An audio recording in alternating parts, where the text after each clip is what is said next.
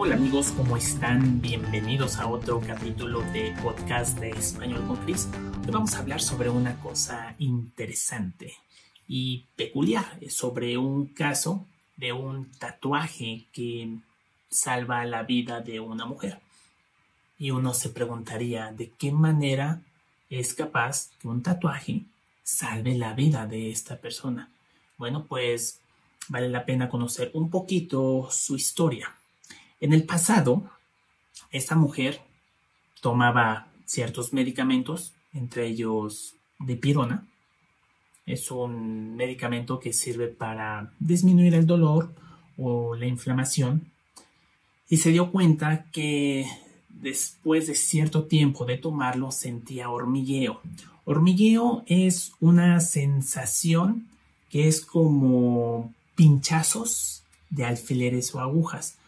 Cuando nosotros estamos sentados por mucho tiempo y nuestras piernas reciben cierta presión, podemos sentir hormigueo. El hormigueo también se puede sentir en los brazos o en otras partes del cuerpo. Entonces, esta mujer sentía hormigueos después de tomar estos medicamentos. Entonces ella consideró que se trataba de una reacción normal del mismo medicamento. Pero después se dio cuenta de que los síntomas comenzaban a empeorar cada vez que tomaba más veces el mismo medicamento. Y ella lo describe de esta manera, sus ojos y su boca comenzaban a hincharse. Hincharse es aumentar en tamaño una parte del cuerpo por acumulación de sangre o algún líquido. Entonces, podemos decir cuando tenemos alguna lesión en alguna parte del cuerpo y esta aumentó en tamaño, usaríamos la frase se me hinchó el pie, se me hinchó la mano, se me hinchó determinada parte del cuerpo. Entonces, esta mujer notaba estos signos después de tomar el medicamento. Así que decidió buscar atención médica porque veía que cada vez esos síntomas eran más severos.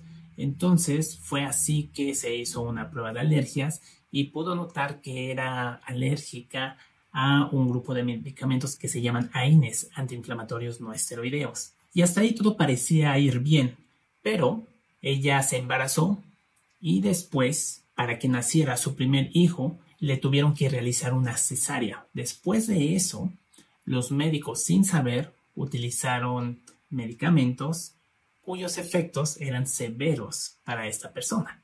O sea, ella recibió medicamentos a los que era alérgica. ¿Qué pasó? Sintió hormigueos, su garganta se cerraba, y tenía dificultad para respirar. Inclusive ella misma dice, casi moría. Luego tuvo otro hijo. La forma de nacer de este segundo hijo fue igual, mediante cesárea. Y los médicos, al no saber que esta mujer era alérgica a antiinflamatorios no esteroideos, los aplicaron y sucedió algo similar. Entonces, ante esa situación, y por recomendación de los doctores, ella decidió tatuarse en uno de sus brazos los medicamentos que no puede recibir, porque si es así, ella presenta reacciones.